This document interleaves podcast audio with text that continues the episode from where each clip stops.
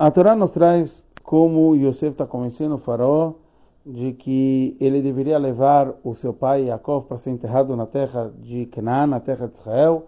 A gente sabe que o local era Marat Machpelah e ele usa a linguagem que meu pai me fez jurar que eu vou enterrá-lo lá no lugar Asher Korisi no lugar que meu pai falou que ele Korisi O que quer dizer Korisi Rashi traz três explicações. A primeira explicação que eu cavei para mim lá, ou seja, Jacob ele tinha cavado já o lugar onde ele ia ser enterrado. A segunda explicação do Midrash, que isso vem sobre venda, como o Rabbi Akiva ele falou, que ele viu usarem isso num, num lugar longe, do outro lado do mar, que eles falam isso sobre venda, é, usam essa linguagem.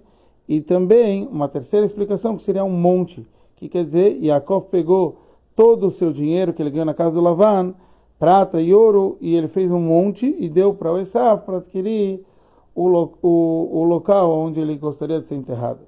O Rebbe, como ele já explicou nas regras do Rashi, que quando o Rashi traz três explicações, significa que as três explicações são necessárias. E a primeira seria mais óbvia, e etc. Então tem que ter perguntas em cada uma das explicações.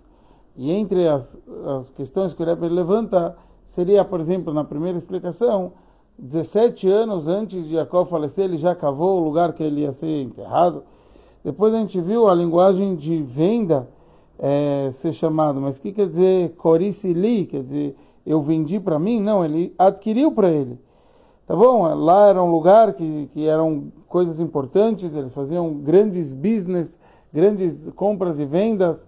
Então, mas mesmo assim, quer dizer, qual é a linguagem? Então o Rebbe traz que existe a terceira explicação que ele mostrou, como Yaakov ele, ele mostrou a importância, ele deu todo o dinheiro para que ele chegasse na casa do Lavan para adquirir esse lugar, quer dizer que vale a pena ele levá-lo, o pai, para ser enterrado no Marat Machpelah, e assim a gente sabe que Yaakov ele foi enterrado em Marat Machpelah por causa dessa forma que Yosef acabou convencendo o faraó usando essa linguagem.